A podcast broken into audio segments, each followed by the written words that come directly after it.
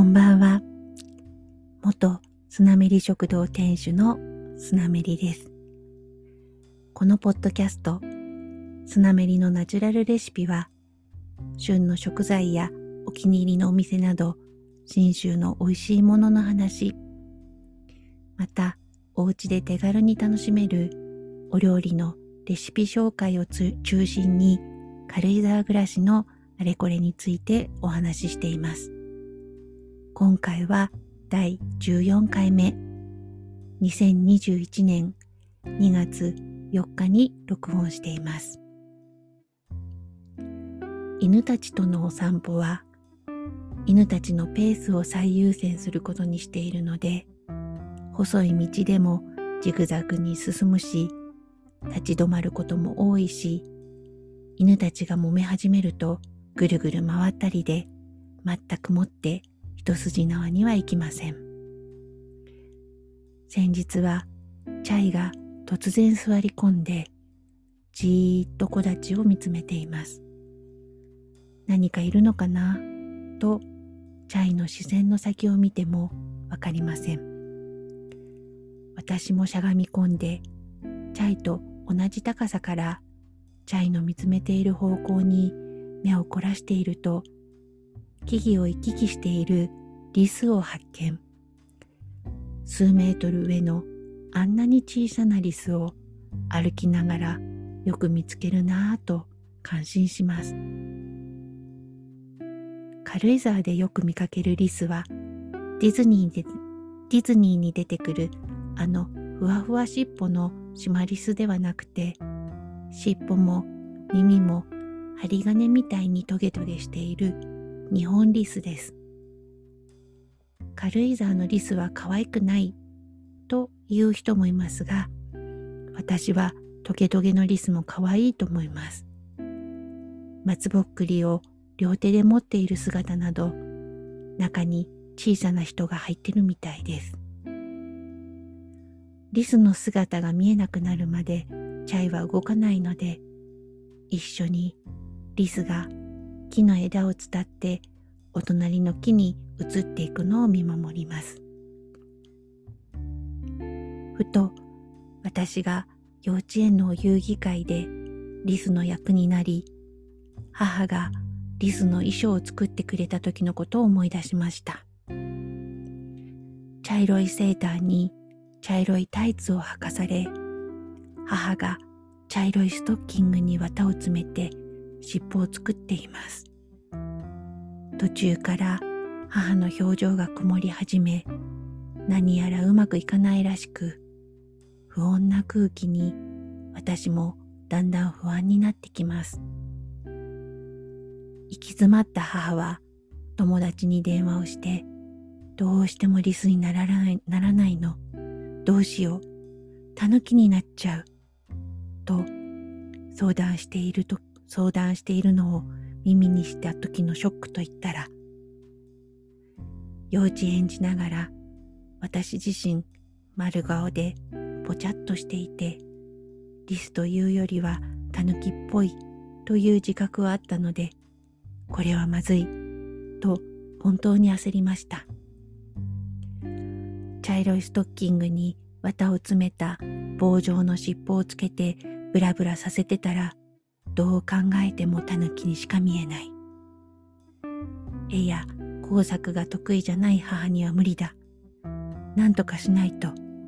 私はタヌキにされちゃう。私は茶色いもじもじくんスタイルのまま真剣にリスの絵を頭に思い浮かべてみました。体は茶色。茶色くて太い尻尾。タヌキと違うのはどこだろう？あ、尻尾の向きだ。あと、黒い筋がついてるところ。先っちょが曲がってるところ。お母さんお母さん、尻尾を上向きにしないと、ブラブラじゃダメなんだよ。母は尻尾をどう立てればいいのかと途方に暮れています。尻尾が背中にくっついてる感じだよ。私は必死になって尻尾を背中に背負ってみせました。で、お尻のタイツに縫い付けた尻尾を背中に背負わせて胸のあたりで紐で縛って固定するというのを思いつきました。白い布だったか紙だったかで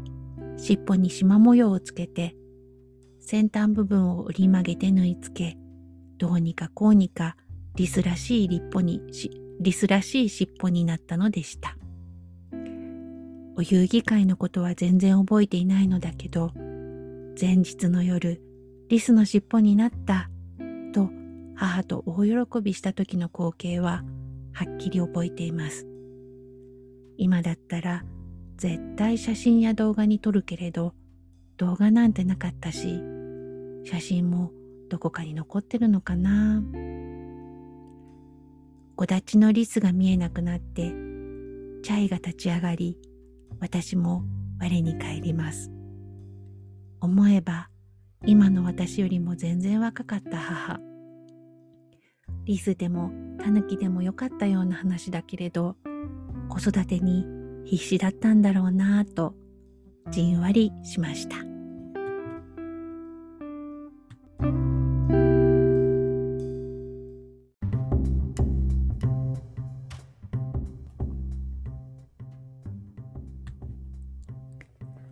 さて今日は塩豚の話。豚肉の塊肉に粗塩をすり込んで熟成させたものです。以前燻製にはまってベーコンを作ったりしていたのですが工程も多く割と大掛かりになってしまうので工程をめっちゃはしょった塩豚が日常使いとしてき残りました。で作り方。新鮮な豚バラ肉の塊。500から 600g を買ってきます。新鮮なというところが重要でドリップが出ているようなものはできれば避けてほしいです。塩漬けといえど熟成させて旨味を出すものなので雑菌は NG とにかく衛生的に手早く仕込むことも大切です。ラップを少し大きめに広げて中心に豚バラ肉の塊を置きます。塩大さじ1を全体にまぶします。コロンコロンとお肉を転がしながら6面すべてに塩が回るようにしたら空気が入らないようぴっちりとラップで包みラップの上からお肉に塩をなじませます。ラップをしたままジップロックに入れてジップロックの空気もしっかり抜いて冷蔵庫で23日置いて出来上がりです。私は脂身が好きなので豚バラ肉で作るのが好きですがチャーシュー用とかで売っているロースの塊でもできます。冷蔵庫で1週間くらいは日持ちしますが、使い切れない時は冷凍庫へ。塩分でカチンカチンにはならないので、凍ったままでも使う分だけ切ることができると思います。熟成中に水分が出てきたら、キッチンペーパーで拭いて新しいラップできっちり包み直しましょう。また、塩は生成したものではなく、ミネラル等の含まれた粗塩を使った方が旨味のある塩豚になります。塩をまぶすときは、こんなにたくさん？塩辛くならないの？とちょっと心配になりますが、しっかり塩をした方が傷みにくいです。お塩はお肉の重さの3%が目安です。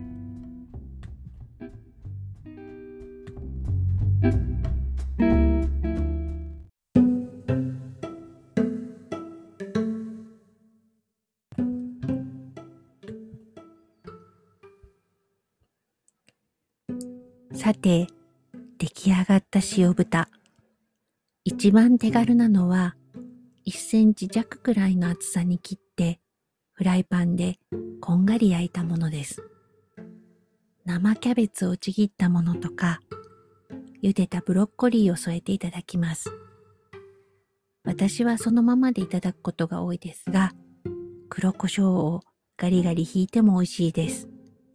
ご飯が進む美味しさです。塊のままオーブンで焼くのもお気に入り。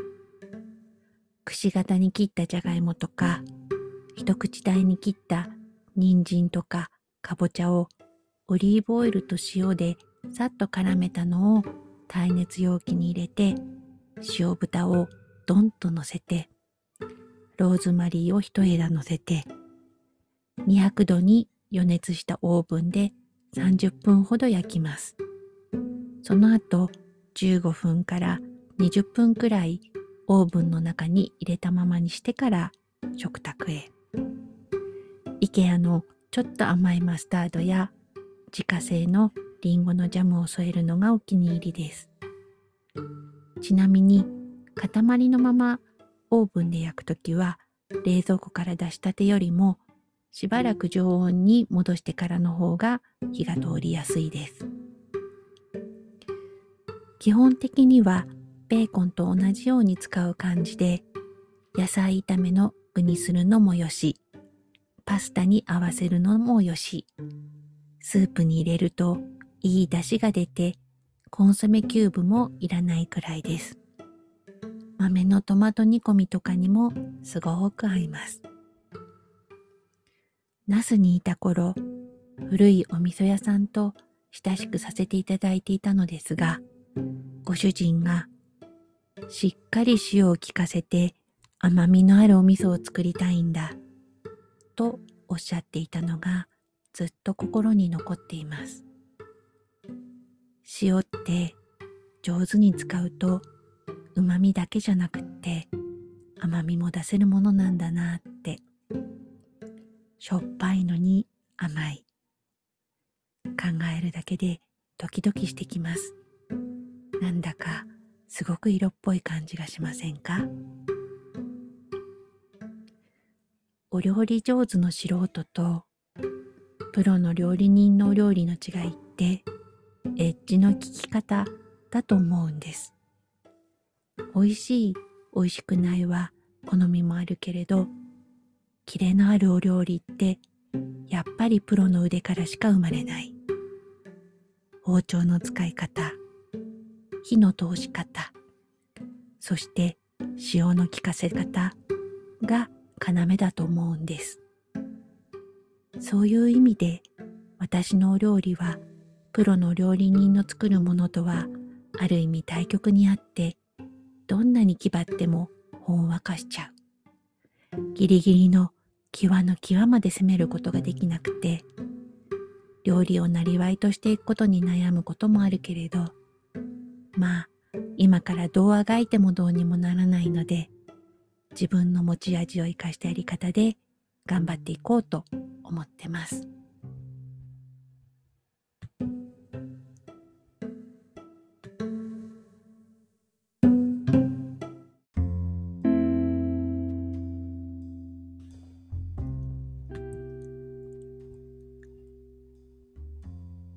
さて、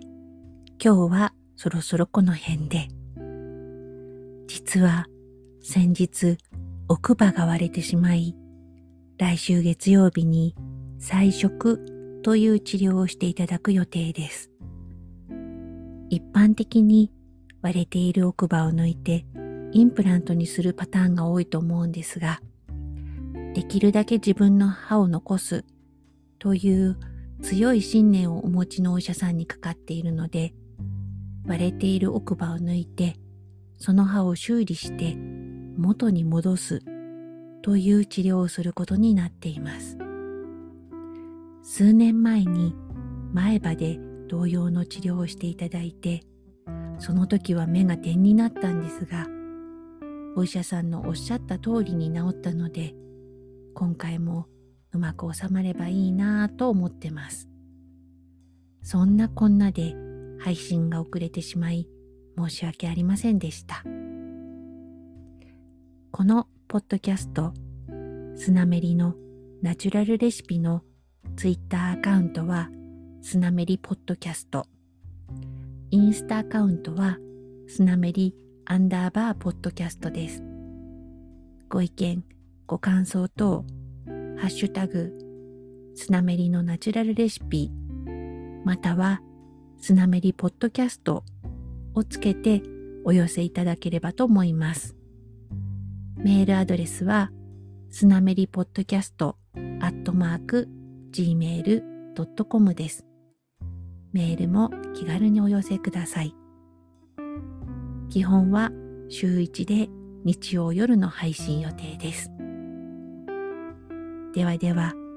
今夜も最後までお付き合いいただき、本当にありがとうございます。明日もニコニコな一日になりますように。おやすみなさい。